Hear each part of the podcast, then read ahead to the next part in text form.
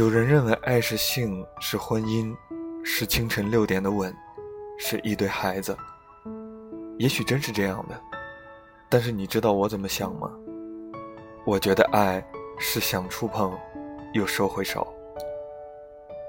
欢迎大家收听励志 FM FM 幺零九幺八向心力电台，我是大家的老朋友阿德里安。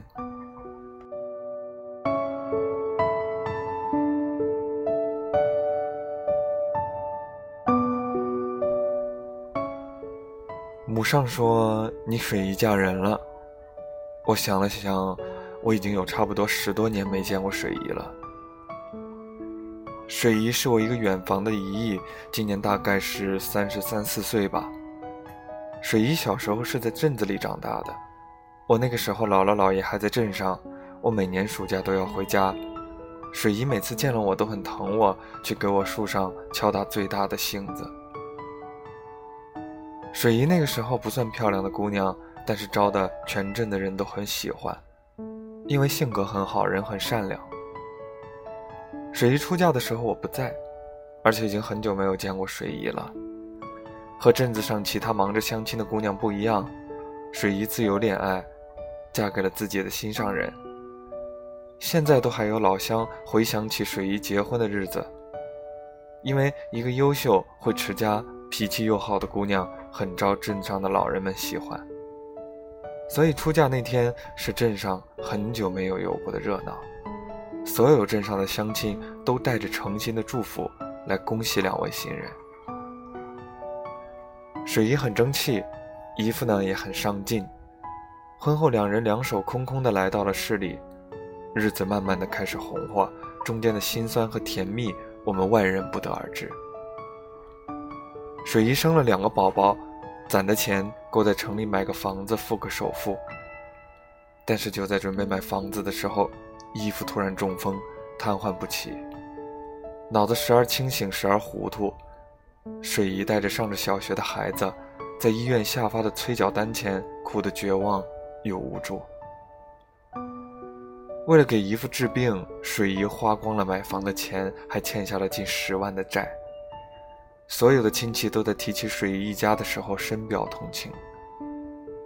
家里没什么大富大贵的人家，能帮的就只能换着带带孩子，帮衬点家里的生活必需品。还在乡下的，就在每年秋收的时候拿点粮食。那个时候的水姨，圆润的脸上凹下去，成了一团有关生活的漩涡。连姨父家的长辈也说放弃吧，可是水姨还在笑。没办法，我总不能看着他这么走吧。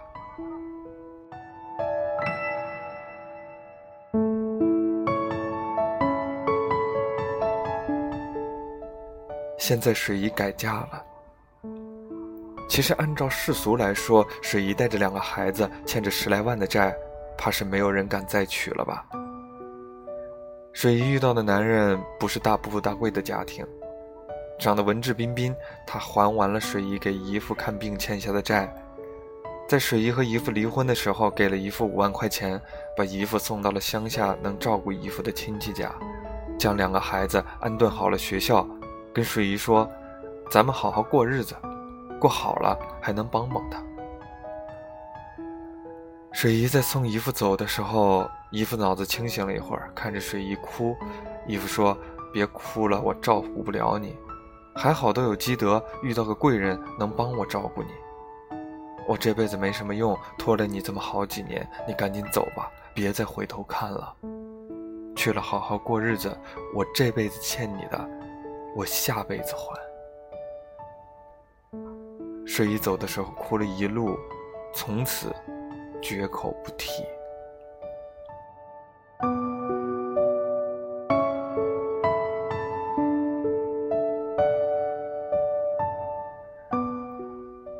我去见水姨的时候，水姨正在做饭，两个孩子叫着男人爸爸，围着男人玩新生的小宝宝在卧室里睡得很香甜。我问水姨：“你去看过姨父吗？”水姨说：“还有什么好看的？我帮不了他，也也得放下他。再看他，我心里更难受。”我问水姨：“你爱这个男人吗？”水姨说：“大概是爱的吧，害怕的时候找他，难过的时候找他，家里的灯泡坏了找他，大概是爱吧。”可是再也没有当初遇到姨父时那种心从嗓子眼蹦出来的心动了。水姨把饭盛碗里，往桌上放，房子普普通通、简简单单，可是饭菜的味道和两个孩子的笑声充满着每个角落，觉得简单的小屋子也挺富丽堂皇的。水姨摆着碗筷说：“爱情比生活难多了。”生活有钱挡着，可是有些爱情是生活挡着。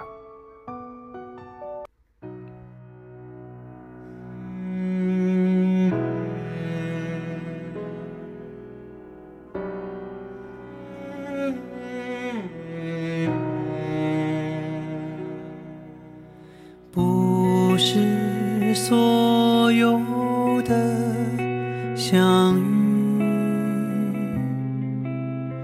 往后车相聚，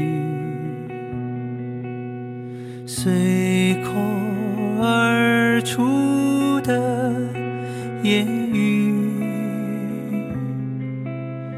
可能是语言。这谁在安排？难道只有听从和等待？当奔忙在寒风中换取平凡的生活，可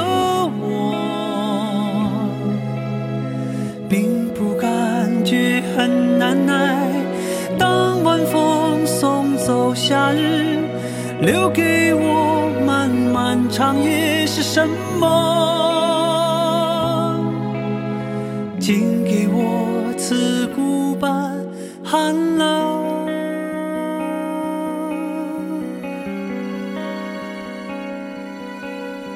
还要走多少弯路？才？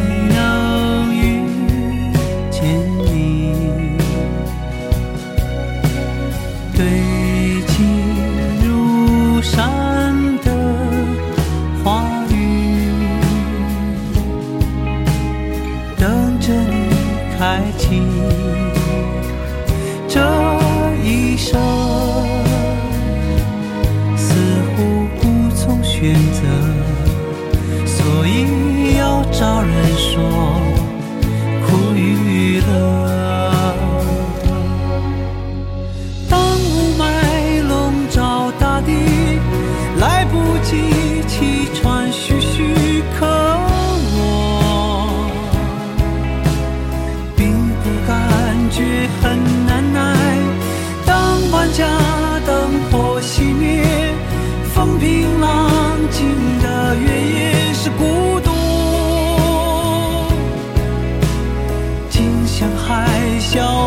像我。